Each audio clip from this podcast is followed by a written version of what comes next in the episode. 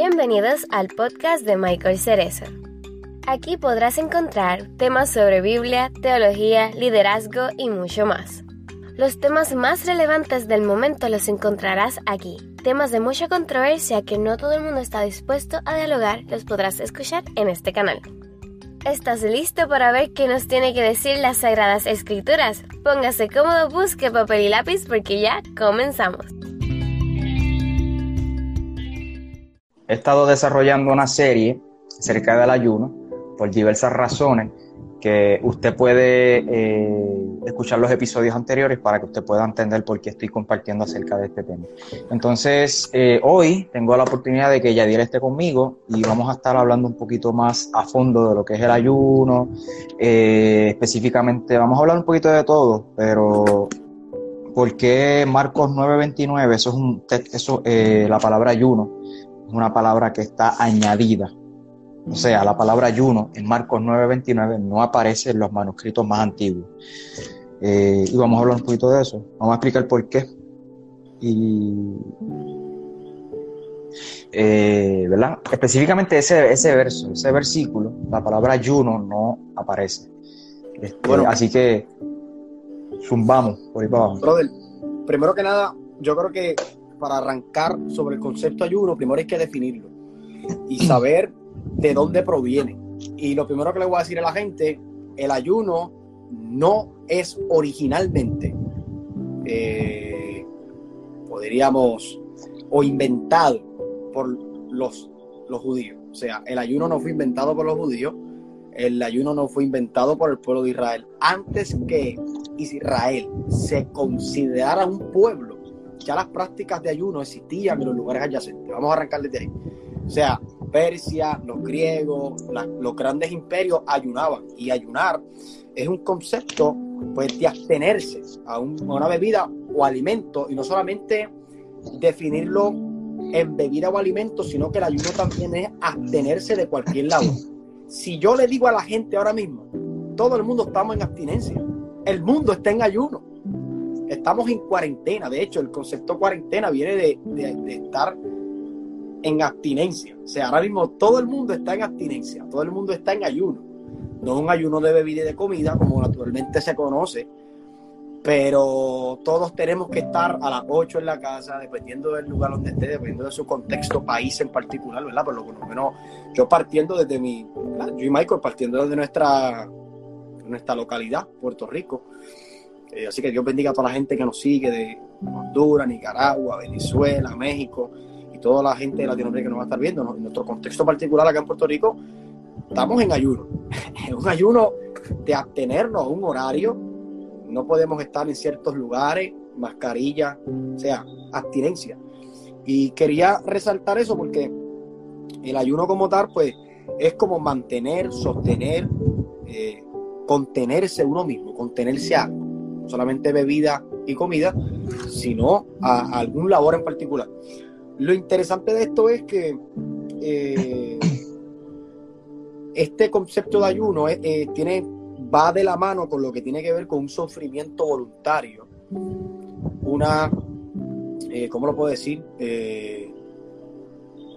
Va, de camino con una mortificación, podría decirlo, mortificación del cuerpo, una afligirse a uno mismo y es algo que nace de uno mismo, lo que tú quieres decir. Que nace, que nace. Y, antes de llegar a, a, como tal a Marcos, eh, partimos de la premisa que no nace de los judíos, los judíos no inventan el ayuno, los judíos no es no, no, no. Es una práctica que ellos eh, en este proceso transcultural, transcultural, porque no sepa la palabra, es cuando se transmite una cultura a otra, eh, cuando se comparten culturas. Y nosotros sabemos que el pueblo de Israel fue súper, súper conquistado por diferentes culturas. O sea, un día estuvo por unos, años largos estuvo por, por, conquistado por Egipto, otros años largos estuvo conquistado por Babilonia, otros años largos por los griegos, otros años los griegos fueron los más que, influenciaron, otros años por los de Persa. Antes que Israel fuera pueblo, eh, fuera un pueblo, una nación, eh, ya existía el ayuno, o sea, ya el ayuno existía eh, en todos estos lugares, ¿verdad? De, de antigua Palestina, Capadocia, Asia, todos estos lugares. Pero si vamos a definir el ayuno en Israel, lo primero que debo decirle es que el ayuno o la práctica del ayuno como tal no aparece en el Pentateuco. En los primeros cinco libros de la Biblia, la palabra ayuno no aparece, sino simplemente la, la, aflicción del alma. El pueblo estaba afligido del alma. El único concepto que tenemos en el Pentateuco es cuando Moisés fue al monte Sinaí y estuvo 40 días en la presencia de Dios. Eh, y la gente, algunos dieron por muerto, otros lo dieron. Pero no era una práctica que los judíos practicaban para ese tiempo del Pentateuco. En el desierto no se practicaba el ayuno, allá había maná, allá había agua. Eh, esto es un concepto que se va desarrollando mediante las conquistas. Vemos el primer ayuno ya en el libro de los jueces. Vemos que en las mezclas de las culturas, pues se van llevando no solamente la práctica del ayuno, sino muchas otras prácticas, de las cuales no, no voy a mencionar, pero sí el concepto del ayuno, aún la for, la, el método de oración, fueron métodos también que el pueblo de Israel optó de otras culturas. O sea, la gente no puede atemorizarse por eso. No, que Dios les enseñó, claro. Pero antes que Dios llamara a Abraham, que, que, que Abraham estaba en donde en Ur, tierra de los caldeos, Babilonia, antes que Abraham naciera, ya en Babilonia se oraba, pero a otros dioses. O sea, eh, la gente no se puede determinar, no, la oración nació después de Israel. No, ya la gente oraba a otros dioses, ya la gente ayunaba a otros dioses, ya la gente se autoflagelaba, o sea, se afligía, no comía, se abstenía. Sino que el pueblo de Israel pues, va a contextualizar estas prácticas de los lugares adyacentes a, a Yahvé, a, Jehová, a, eh, eh, y quiero partir de ahí porque yo creo que, es interesante estos datos históricos para que la gente pues, entienda que la práctica que nosotros tenemos hoy actualmente como ayuno, pues no nace originalmente del pueblo de Israel, o sea, nace antes que Israel existiera. Fuera de eso, pues es bien interesante porque ya cuando vamos a ir definiendo el ayuno, hay muchos tipos diferentes de ayuno. Hay, por lo menos en, ya en, la Torah, cuando hablo de Torah, eh, ¿verdad? Por los que no conocen el concepto, pues me estoy eh, centralizando a los 39 libros del Antiguo Testamento, la Torah, Salmo, libros, en los libros proféticos, profetas menores, profetas mayores, ya hay, pero en el Pentateuco como tal, los primeros cinco libros de la Biblia, no aparece el concepto hebreo eh, de ayuno, no aparece la palabra de ayuno, sino que se el alma y lo único que tenemos es cuando Moisés estuvo retirado en el monte, que con, ahí fue Sí, que ahí fue que los mandamientos y toda esa cuestión. Que vienen los mandamientos. Pero venimos desde atrás para poder llegar a Marcos claro. Eh, no existía, número uno, el ayuno no existía como práctica judía en el Pentateuco. Y luego se va eh, contextualizando, los judíos van cogiendo eh, prácticas modernas de la época y las contextualizan a Yahvé. Pero entre muchos de los ayunos que podemos nosotros, tipo de ayuno, pues hay un ayuno que se define como el siguiente. Yo tengo unas anotaciones aquí porque se me olvidan. Eh, los tipos de ayuno que podemos nosotros definir, pues uno de los que, cuales pues yo pude eh, poder desarrollar algo es el ayuno de las solemnidades, solemnidades. Y esto es en la legislación mosaica, la fiesta de Yom Kippur, que es la fiesta de la expiación, esta fiesta donde el pueblo anualmente, una fiesta que se celebra una vez al año, pues en esa fiesta se comenzó a practicar el ayuno, abstenerse a comida como tipo o símbolo de, limpieza espiritual o limpieza de pecado. ¿Verdad? Tenemos ese. Tenemos otra práctica de ayuno, eh, la cual también se, se, llama el ayuno por como expresión del dolor. Esto lo vemos en 1 Samuel 31, en todos estos pasajes que pudiéramos expresar como Samuel eh, 31.13, Primera de Samuel eh, 12, Nehemías 1.4, Etras 4.3, en todos estos pasajes el ayuno va acompañado como expresión de dolor, una expresión de dolor cuando hay una situación y, tengo que ayunar por dolor. Recuerda que estamos centralizándonos al Antiguo Testamento y esa práctica, pero eso lo vamos a contextualizar ahora.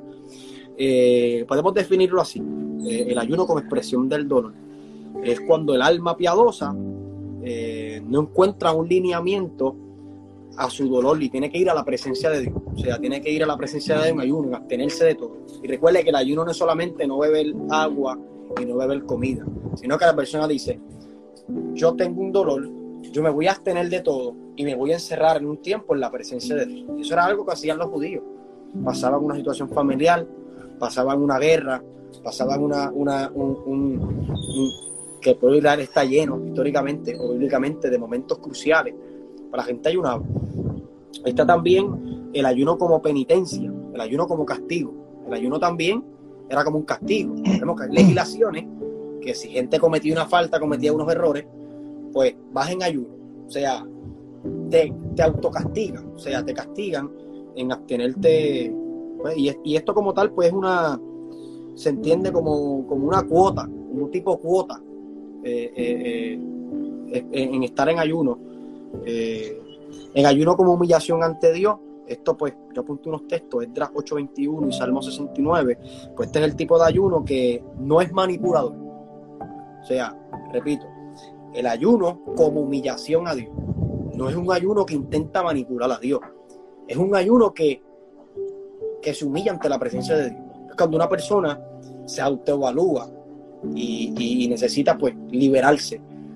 Y, eso era una práctica que la vemos en David. David en una ocasión pues se tiró en humillación y dijo, tanto era la culpa que necesitaba. Y no para manipular a Dios, sino para, para que sentirse limpio.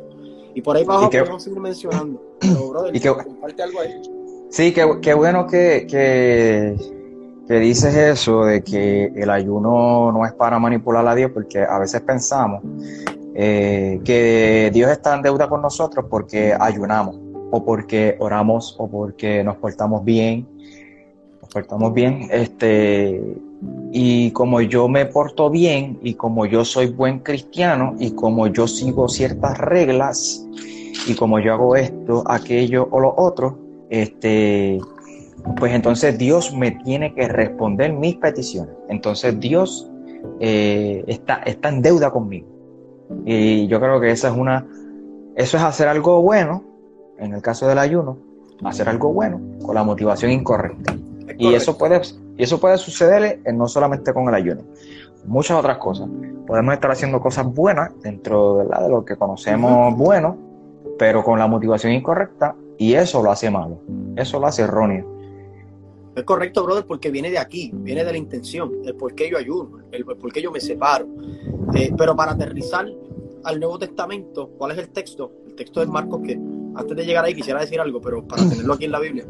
Marcos 9.29. 9.29. Pues mira, pues ya en el, Nuevo Testamento, pues la, palabra que pude encontrar o asimilar cuando busqué la Biblia en, griego y busqué un, ¿verdad? Tratarlo de, buscar la palabra original, ve nesteo, nesteo, o, eh, se aparece varias veces nesteo o eh, nestella, nestella o nesteo. Es la palabra griega para, para, para nestella. Sí, nestella, Y, y es interesante porque eh, nestella como tal ya era como un tipo de ayuno litúrgico litúrgico, tenía un alineamiento litúrgico. Eh, pero vemos en Hechos 27-33, no sé si te acuerdas de ese escenario donde el apóstol Pablo está en la barca y nadie comió y estaban todos en ayuno. Eh, no sé si recuerdas ese parámetro. Pues ese tipo de ayuno no fue litúrgico. Eh, simplemente aparece la palabra ayuno, pero no fue un ayuno litúrgico. O sea, ya había gente presa, ya había gente. O sea, que no, todo, no todo el momento que aparece la palabra ayuno en la Biblia quiere decir que es una expresión litúrgica. Y esto es interesante porque Nestello o, Nestella, este concepto ayuno, Jesús destruye, destruye esta práctica. Porque la gente en la época de Jesús, que vemos estas transiciones de los fariseísmos que había, porque no todos los fariseos eran malos. En una ocasión Jesús hace un, conversatorio y entre el conversatorio que Jesús tiene con los discípulos dice, mira, realmente escuchen las palabras que hablan los fariseos, porque ellos recitan Torah, eh, ellos tienen eh, en la palabra. Sin embargo, no sigan sus acciones.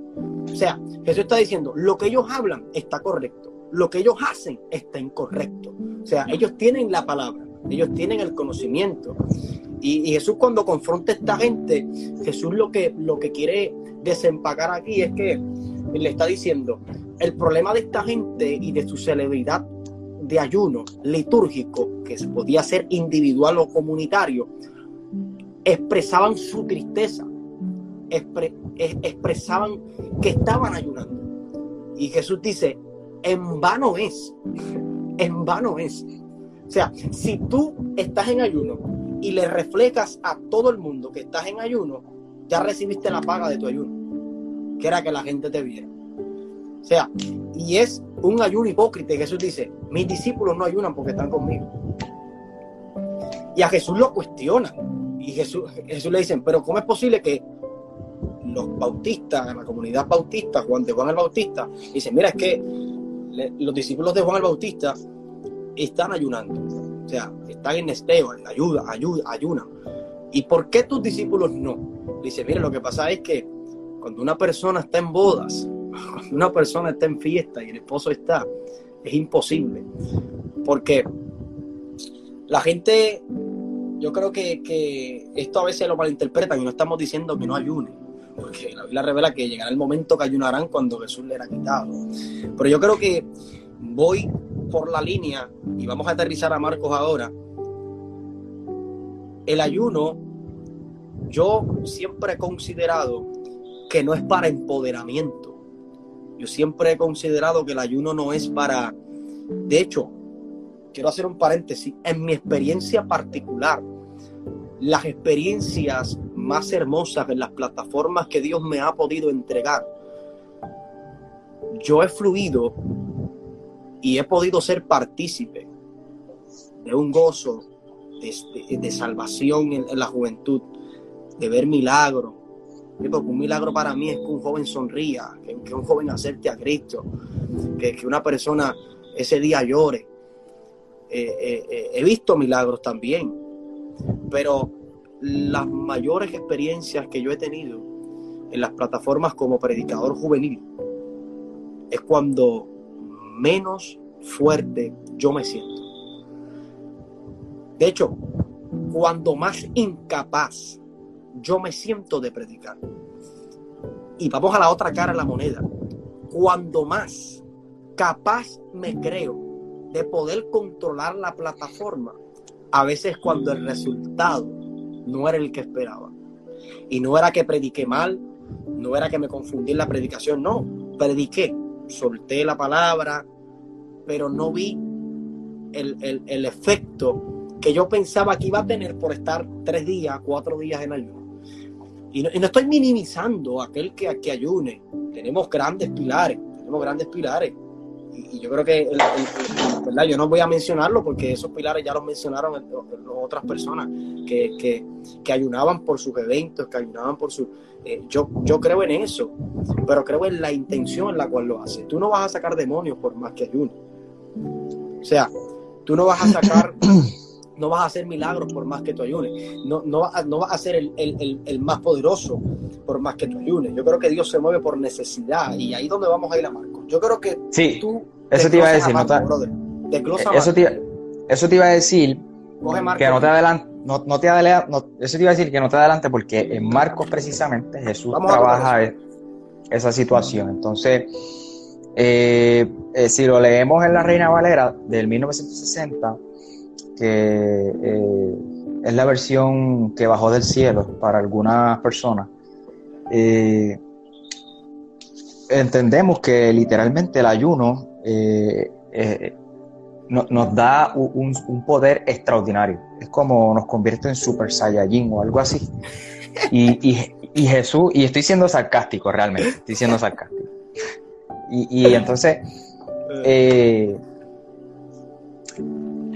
¿cómo te iba a decir? Este, cuando leemos la, el... la versión, la versión, la versión que la Reina Valera y vamos a hacer un paréntesis ahí. La Reina Valera, vamos a, darle su crédito, brother. Reina Valera fue, la, más que se, fue la más que se propagó. Yo conocí a Jesús en Reina Valera. De hecho, yo predico en Reina Valera, ¿entiendes? Yo también. Es bien poética, es una Biblia bien conocida, pero hay que conocer el trasfondo y ahí donde, pues, suéltate, brother. Totalmente. Este, nosotros tenemos que valorar el trabajo que hizo Casiodoro de Reina y Cipriano de Valera. Hay que valorar ese trabajo. Oye, la primera eh, Biblia completa al español, Nuevo eh, Antiguo Testamento y Nuevo Testamento. Oye, y eso hay que dársela. Este, pero hay que entender ahora, cuando uno estudia un poquito más profundo y esto de las lenguas originales, de los idiomas originales, eh, hebreo, arameo, griego y un poquito de latín, uno se da cuenta que la Reina Valera tiene ciertos errores. Eh, hay muchas personas que dirán que la Reina Valera es una traducción de lenguaje. Sí, y que, y que, es una traducción directa, o sea, de, los lenguajes originales, pero nosotros eh, hemos podido estudiar, eh, Yadiel y yo hemos tenido la oportunidad de estudiar con, profesores de, o sea, con doctores de idioma. Respetado, en la academia. Muy respetados en la academia y eh, han entendido que cuando las personas, ¿verdad? Cipriano de Valera, Casiodoro de Reina no utilizaron los idiomas originales, eh, utilizaron una traducción, o sea, ellos utilizaron eh, la Vulgata Latina, que era la Biblia que había traducido San Jerónimo de los idiomas originales al latín. Eh, Casiodoro de Reina, Cipriano de Valera utilizan la versión latina para traducir al español. Sí ellos eh, pudieron haber utilizado los idiomas originales en alguna que otra área, pero mayormente utilizaron la, la, versión de aquel momento, que era la Vulgata Latina, o sea, la versión latina.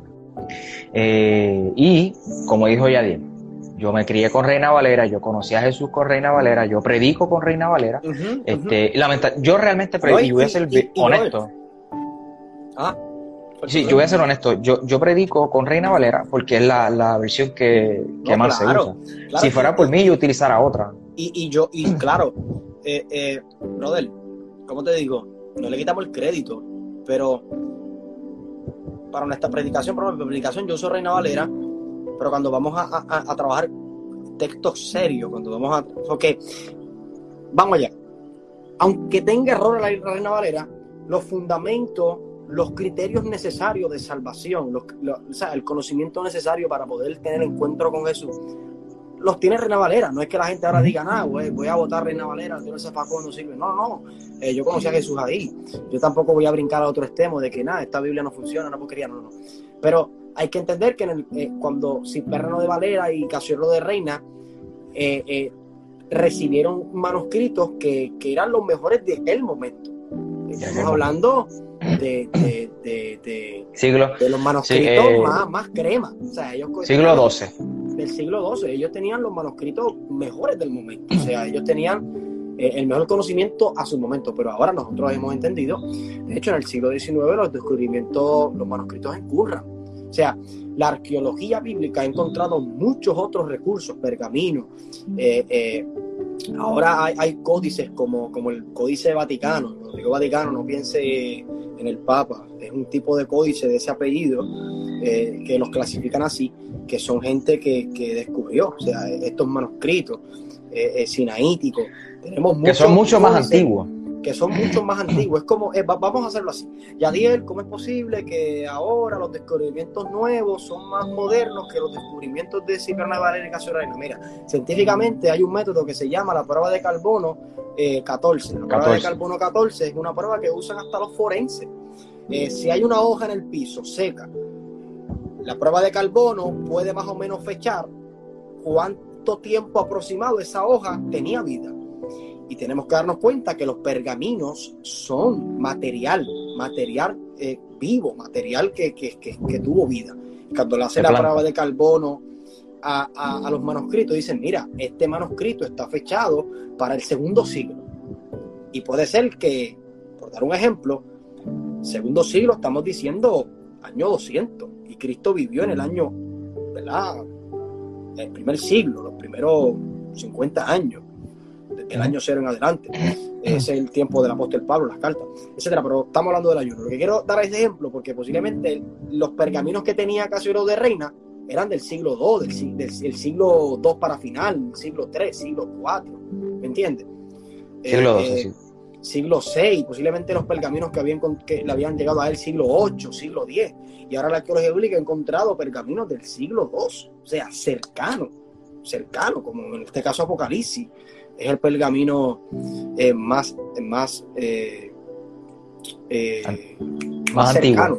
más antiguo, que creo es el, el no es el 114, ¿no? Eh, no recuerdo ahora. El Eh, papiro eh, pa- 135. papiro 115. Sí, cien- Cien- bueno, no sé si es 115 o 135. Algo así, pero lo que queremos decir es que la arqueología bíblica ha hecho muchos descubrimientos y por eso las, la gente, bueno, mire hasta dónde llega la religiosidad, que nuevas versiones como la traducción en lenguaje actual, nueva versión, Una versión viviente, internacional. ha eliminado versículos, ha eliminado algunas palabras. La gente se atemoriza.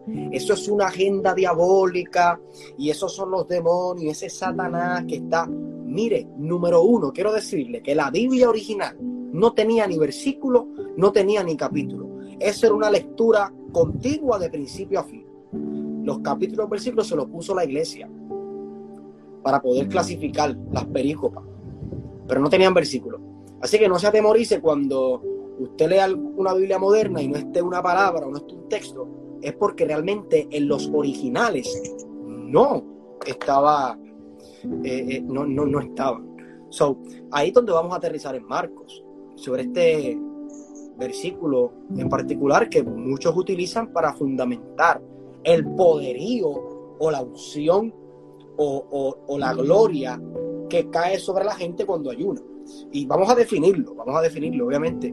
Hubo una pregunta por ahí, no sé si, si, si vamos a responderla, pero pues vamos a terminar. Sí, eh, Sí, la, la voy a dejar para ahorita, para darle un poquito a Marcos. Pero, de, de hecho, para decirle algo a la gente hoy, eh, no se alarme, no se alarme.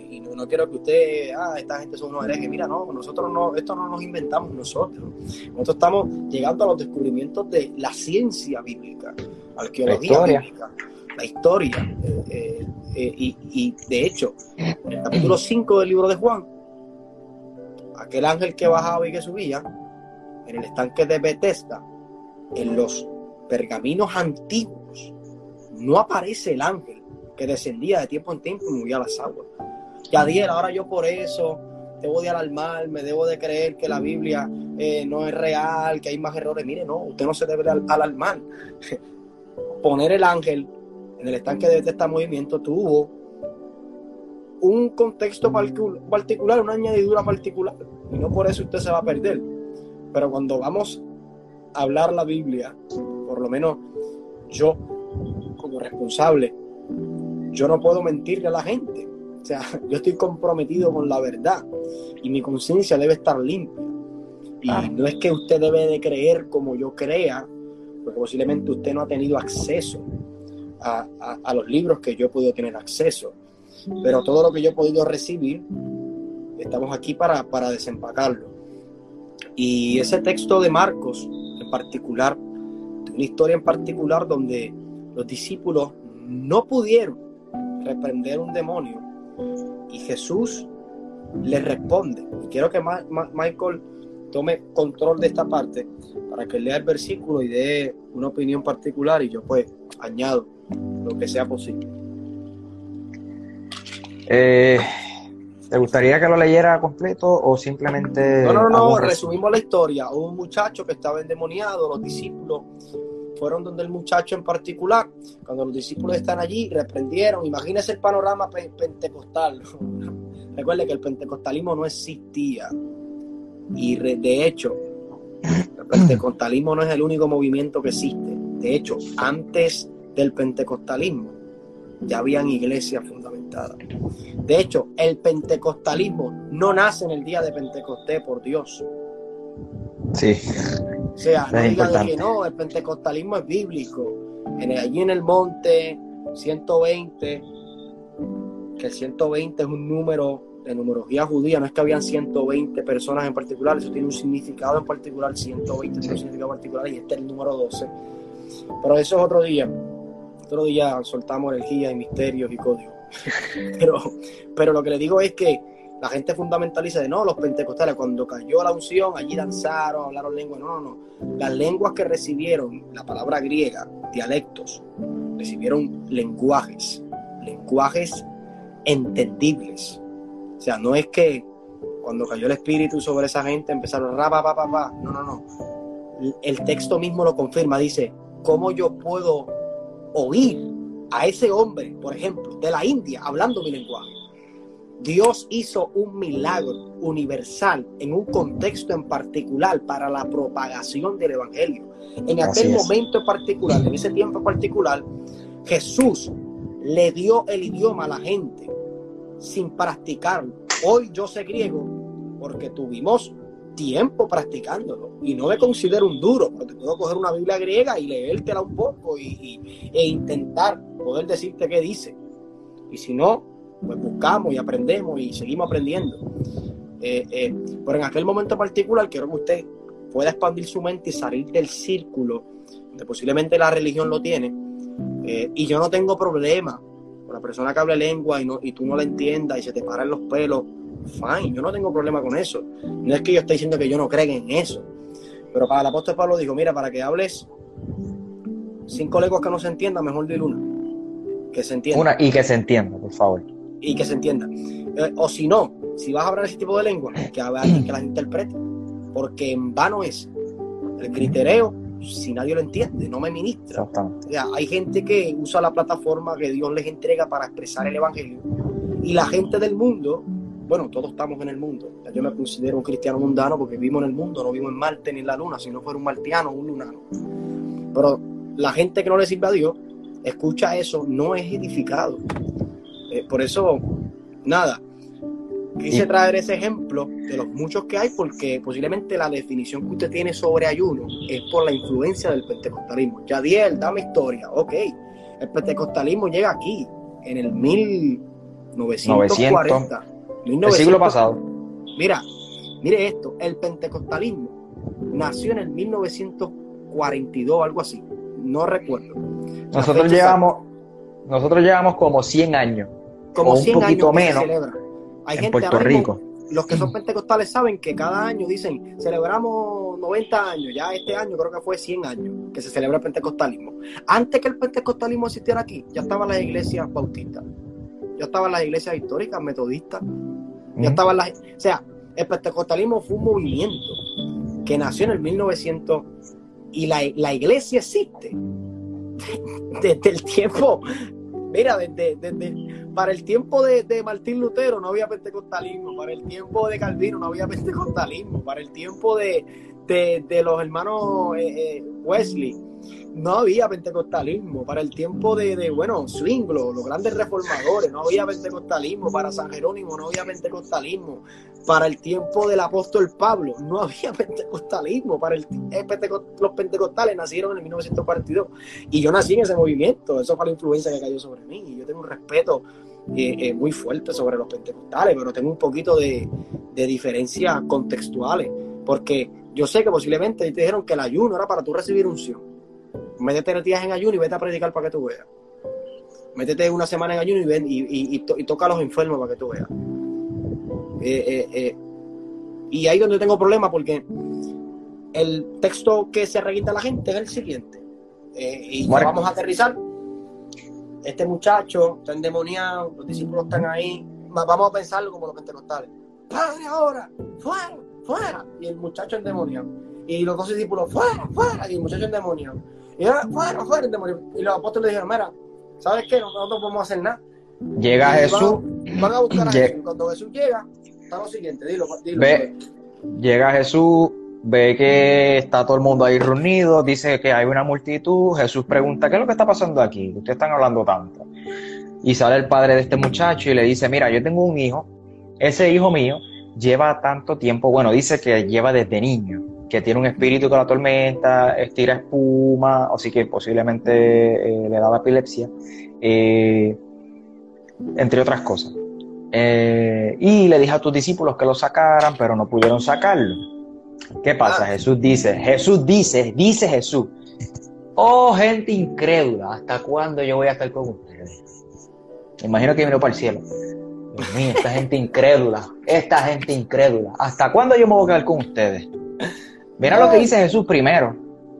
Oh gente incrédula. Y después al final, en el verso 29, este, ya Jesús se fue. Ajá. Eh, eh, eh, antes de llegar al ayuno, vamos a decirle a la gente que el concepto daimonios o demonio no existía en el Antiguo Testamento. O sea, la palabra demonio es una palabra del Nuevo Testamento, pero en la Torá no existía el concepto demonio. Ni ángel. No, y ángel no existía. Eh, lo que había era el ángel de Jehová. eh, pero cuando hablo de, de- del ¿verdad? el Pentateuco, no existía concepto de ángel, concepto de, de demonio. Es un concepto que se va desarrollando, particularmente cuando los persas, los, de Persia, influenciaron mucho, y, lo- y lo- y- y, ¿verdad? los griegos también. Pero no estoy diciendo que, que- que no sea real. mundo- no, no, usted crea usted ha creído, el mundo espiritual, pero lo que queremos decir es, el concepto no existía. O sea, y el concepto lo vemos ahora en, en- en el Nuevo Testamento, bien propagado la palabra demonio, la palabra Satán, la palabra Satanás, la palabra eh, infierno, no existe. Ese concepto es griego, no, es, no existe el concepto hebreo, no hay una palabra hebrea, lo que había era el, el Seol. Y el concepto Gehenna. Seol es Y el Ge- muy, muy diferente. Y el Gehenna, que es en griego. Eh, y el Gehenna es como un lugar donde tiraban basura y, Ujú, el Gehenna, todo el, y, y todo el tiempo estaba encendido en fuego para quemar la basura. Y básicamente Jesús compara, dice, eh, ustedes van a ser tirados en el Gehenna, donde el fuego nunca cesa, es decir, en el vertedero. Exactamente. Porque hay unos contextos Pero- particulares. Usted no se asuste con nosotros. Ya yo sé que cinco personas se fueron. Dijeron, déjame ahora entrar al, al, al, al Instagram de Yadiel. Lo dejo de seguir. Eh, Y en el- lo dejo de seguir. Aquí estamos, Sí. mi gente, desarrollando los conceptos. Usted no puede tener miedo al conocimiento. No, No, y usted- tenemos que- Y los que están conectados pueden googlearlo. Usted- Este, sí, digo, bueno, no todo lo que y no todo lo que está en Google es real, pero este, pueden buscar por ustedes mismos, se van a dar cuenta. ¿no? Y, y- y lo que queremos decirle es que usted, al fin y al cabo, usted crea lo que usted quiera creer, pero tiene que estar abierto al diálogo, porque no necesariamente tu verdad es la verdad absoluta. Y yo creo que hay multiplicidad de voces, brother. Sí, O sea, sí, que hay que conversar con la ciencia, con diferentes teorías interpretativas, y al fin y al cabo usted escoge más convincente, la más convincente. Y lo que quería decir es eso, que el concepto de demonio tampoco existía, pero sí en el Nuevo Testamento, no solamente Jesús, sino había mucha gente, eh, muchos mesías antes de Jesús, que, bueno, se proclamaban que eran mesías, y también había el concepto de, esta gente liberadora, había un concepto, eh, se me fue, pero había gente que también echaba fuera demonios antes que Claro. Jesús. Era un concepto bien, bien, claro. ¿Cuál- bien raro, se me fue. Pero ¿Cuál? sí, eh, Y, y Jesús no era el único que hacía milagros. Había, an- antes de Jesús había gente que hacía milagros. De hecho, cuando Jesús hace milagros, eh, en el capítulo 2 de, de Marcos, los fariseos y los escribas, ellos, para ellos eso no es nada. Ah. Los escribas y los fariseos se, se tiran para atrás cuando Jesús perdona pecado. Ahí es cuando ellos dicen, espérate, espérate. Mira, este, papi, tú puedes, tú puedes sanar. Tú puedes hacer milagros, tú puedes hacer todo lo que tú quieras, pero los pecados, no toques los pecados, porque lo único que puede perdonar el pecado es Dios. Y, y ah, para Jesús, Y, Dios, y si pasa por la aprobación de nosotros, y si pasa, exactamente, de nuestra ley, como que Dios es el que pone los pecados y si nosotros decidimos quién recibe eh, la misericordia. Y, y pregunto, yo para seguir con Marco, pregunto. Jesús pregunta también ahí en el capítulo 2 de Marco a los fariseos y los escribas, ¿qué es más fácil? Que yo le, ¿sabes? ¿Qué es más fácil? ¿Y ¿Perdonar pecado o decirle a este hombre, levántate, coge tu, toma tu leche y vete para tu casa? Este, y mi pregunta es esa. Para Jesús, ¿qué es más fácil? ¿Perdonar pecado o sanar a alguien? ¿Qué tú crees, Yadiel? Para Jesús, ¿qué es más fácil? Bueno, me la zumbaste dura, pero si vamos al concepto de enfermedad, en aquel tiempo la enfermedad era considerada como pecado. Estás paralítico, tú es un pecado. Tú no tienes un ojo, tú le fallaste a Dios. Ah, Ese era, ese era el concepto filosófico deuteronomista. Tú eres así por tus acciones. Tú haces Claro. esto y vas a recibir esto. Tú haces algo malo y vas a recibir esto. Bueno, el libro de Job rompe el concepto de las acciones porque el Job justo y le cayó toda la maldad encima.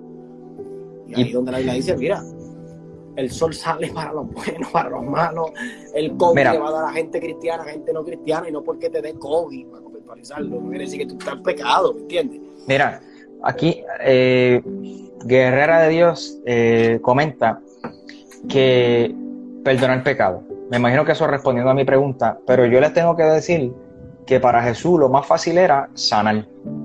Sanar a un enfermo. Oye, le dijo a la... Él sabía que Lázaro iba a resucitar. Oye, brother. Él, lloró. Él, lloró porque él se compadeció. Porque él, él, él tuvo empatía. Eh, y, para Jesús es mucho más fácil hacer eso. ¿Por qué? Porque perdonar, ¿por qué? Porque perdonar el pecado le costó la vida a Jesús. Así que perdonar el pecado era lo más difícil para Cristo. Tanto así que tuvo que, tuvo que dar su vida. Y, él dice... Oye, y, yo creo que el, que el perdón de pecado, eh, eh, o sea, cuando expresamos el, hecho de hacer sanidad, lo que me viene a la mente son los diez leprosos. Caminen y sean limpios. De los, de los diez, regresa uno. Y ese uno que regresa agradecido, ahí Jesús le dice, mira, realmente recibe la salvación, o sea, tú eres salvo. O sea, hay procesos donde, donde Dios sana a la gente, pero aún la gente continúa en su pecado. O sea, donde Dios restaura a la gente, pero la gente continúa. y, yo creo que, que sí, brother, a Jesús se le hace más difícil. Perdonar el pecado le costó la vida que sanar a alguien. Es fácil sanar un catarro, un cáncer. Y él, y él, y él sabía, él, sabía cuando le perdonó en Marcos capítulo 2 los pecados a este tipo, a este chamaco paralítico, él sabía lo que se iba a enfrentar. En otras palabras, él dijo, yo te estoy perdonando los, yo te estoy perdonando los pecados porque yo soy Dios primero. Y segundo, porque yo voy a asumir la responsabilidad de lo que yo te estoy diciendo. Yo voy a llegar hasta las últimas consecuencias, es decir, hasta la cruz. Pero eso es otro tema. Cayendo aquí en Marco. Ella dice, pero nos va, pero nos vamos al pasaje que el hombre que entró por el techo. Bueno, sí, eso tiene un contexto particular, porque el hombre, exacto, e, e, esa es la historia, Marcos 2. Esa es la historia. Cuatro hombres cogen al paralítico, rompen ese techo, se viene un proceso particular, no fue que hicieron un roto y lo tiraron, fue un proceso gradual. Hay que sacar brea, cuando hablo de brea, un tipo de asfalto pero, pero, sí, ese es el texto, chica. Sí, Marcos capítulo 2. Pero mira, aquí Jesús habla con este hombre. El hombre le dice, no, es que yo le dije a los discípulos tuyos, ellos no pudieron sacarlo. Él dice, él pregunta, ¿cuánto tiempo hace que le sucede? No, esto no es.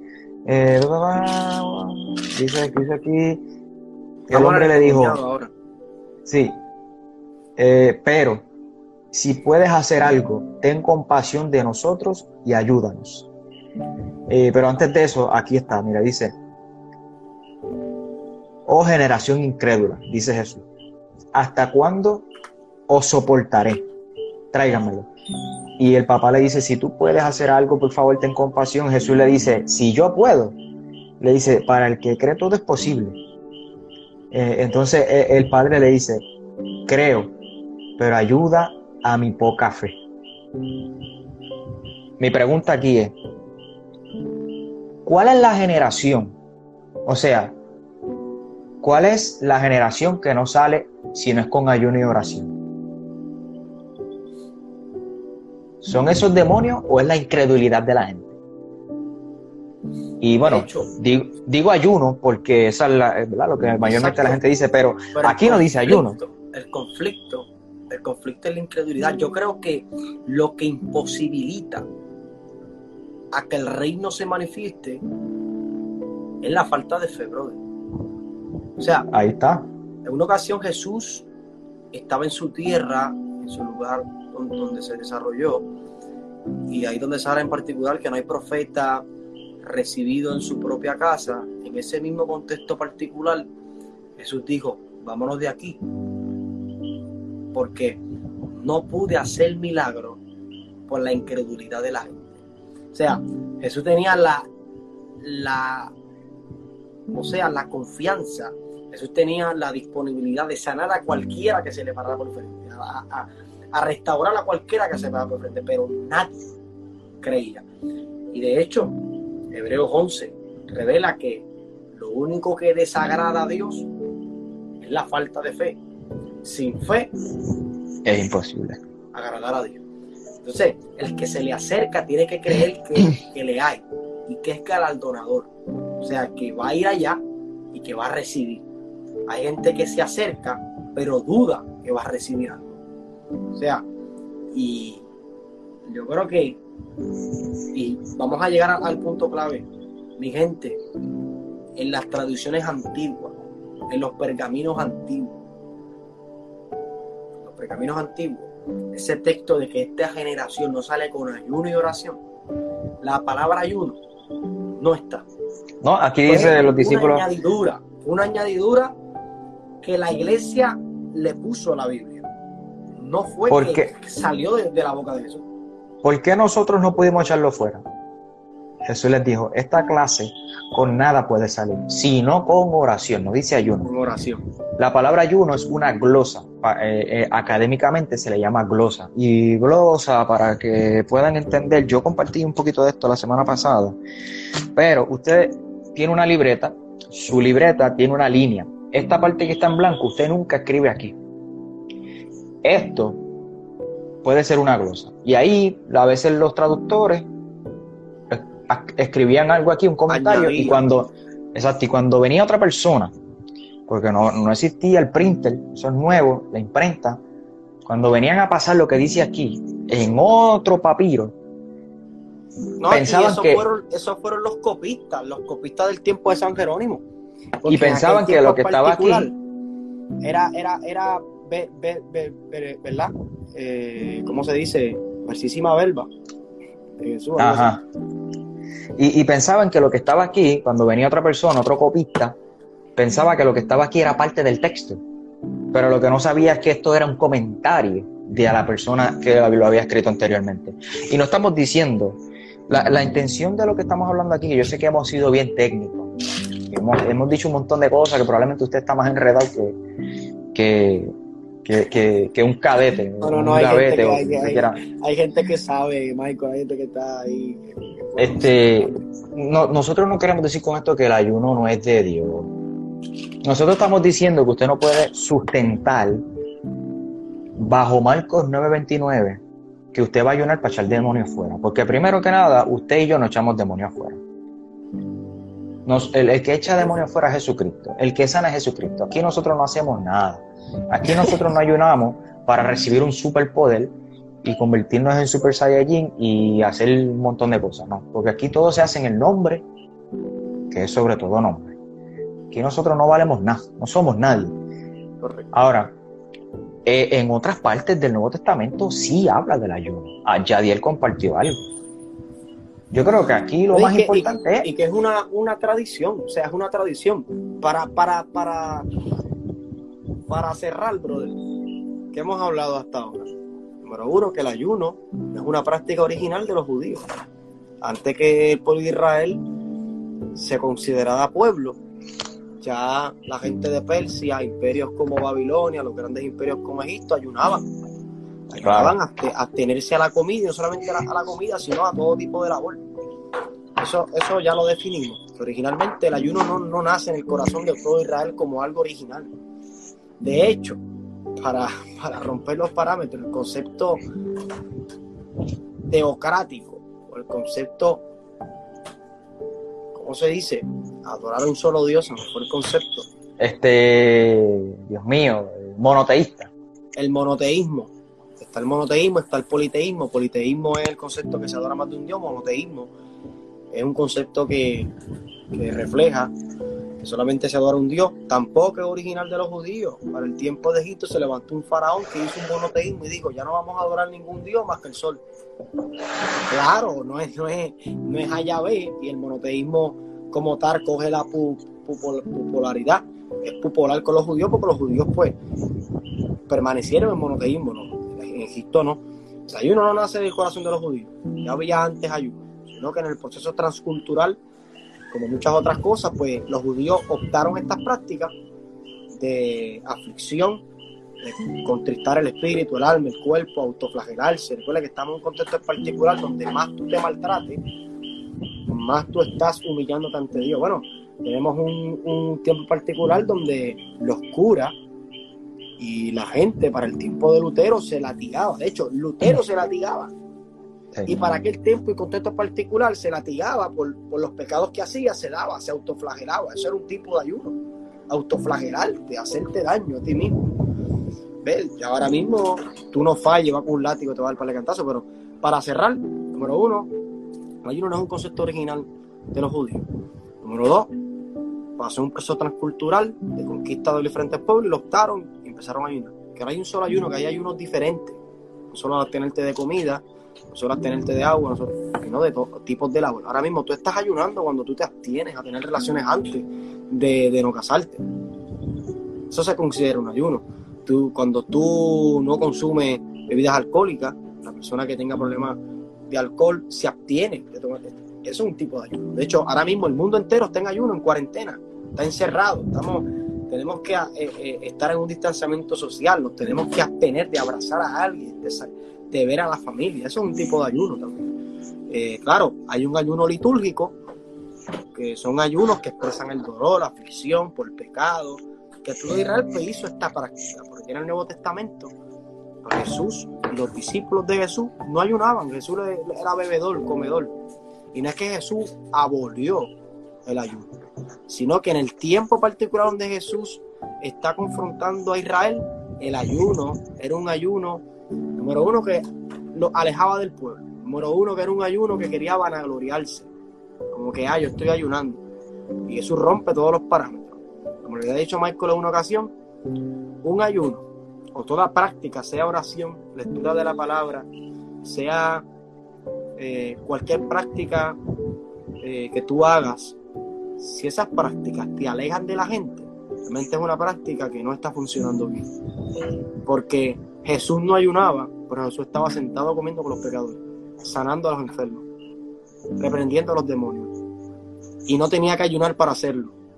Los discípulos no tenían que ayunar. Los 70 que Jesús envió, los 12 que Jesús envió, y todas no tenían que ayunar para sanar a la gente, para predicar el Evangelio. O sea, tú no tienes que ayunar para predicar, tú no tienes que ayunar para hacer un demonio. No, no, no, no que lo quiera hacer que lo haga. Pero Jesús rompe e, ese parámetro. Y, yo creo que, si tú vas a ayunar, que tu ayuno te, te acerque a la gente. Bueno, y voy a contar esta experiencia. Eh, cuando, en unas ocasiones, cuando a veces voy a ayunar, y mis padres son testigos, cuando yo hago un ayuno, pero tú sabes lo que yo hago, pregúntame lo que yo hago. ¿Qué tú haces? Y esto es algo íntimo mío con el Señor y es la primera vez, y creo que la última que lo voy a decir. Cuando yo ayuno, nada, lo presento, Señor, porque voy a estar abstenido. Estoy solamente de, dos a tres horas en mi cuarto leyendo, orando. Voy a McDonald's, brother, y compro entre 15 a 20 hamburguesas. Y le digo a Dios, Dios, la misma hambre que yo estoy sintiendo ahora, yo creo que tú me llevas a una persona que siente esta hambre. Yo no me voy en una ruta. Yo estoy en un carro, guiando por mi barrio, por las calles. Y yo, y yo tengo los hamburgues ahí, yo tengo hambre, yo estoy oliendo eso. Y digo, Señor, toda persona que sienta la hambruna que yo tengo en este momento, que yo pueda darle ese hamburger. Yo me paro en la luz, toma, de parte de Dios, come. Y voy, toma, de parte de Dios, come. Pan, y así. Cuando se acaban todos los hamburgues que ya yo le di de comer a la gente, voy a mi cuarto, doy gracias Señor, porque mi ayuno no me alejó del mundo, me acercó al mundo para restaurarlo. Y ese tipo de ayuno que, ah, no puedo estar con amigos, no puedo estar con gente, tengo que estar encerrado. Gloria a Dios por eso, disfruta la lectura, pero un ayuno si no oras, un ayuno si no lees la Biblia, y si un ayuno que no te acerque a la gente para restaurarle, realmente tú estás ayunando por ti mismo, un ayuno egoísta, es un ayuno auto vanaglorioso, para, para empoderamiento. Y yo creo que desde el cielo Dios no va a mirar eso de agrado. Te gustó este episodio, por favor compártelo con alguien y no olvides seguir este canal. Consigue a Michael en las redes sociales de Instagram, Facebook, Twitter, TikTok y YouTube como Michael Cerezo. Para conocer más sobre Michael y lo que hace, visita www.michaelcerezo.com. Bendiciones.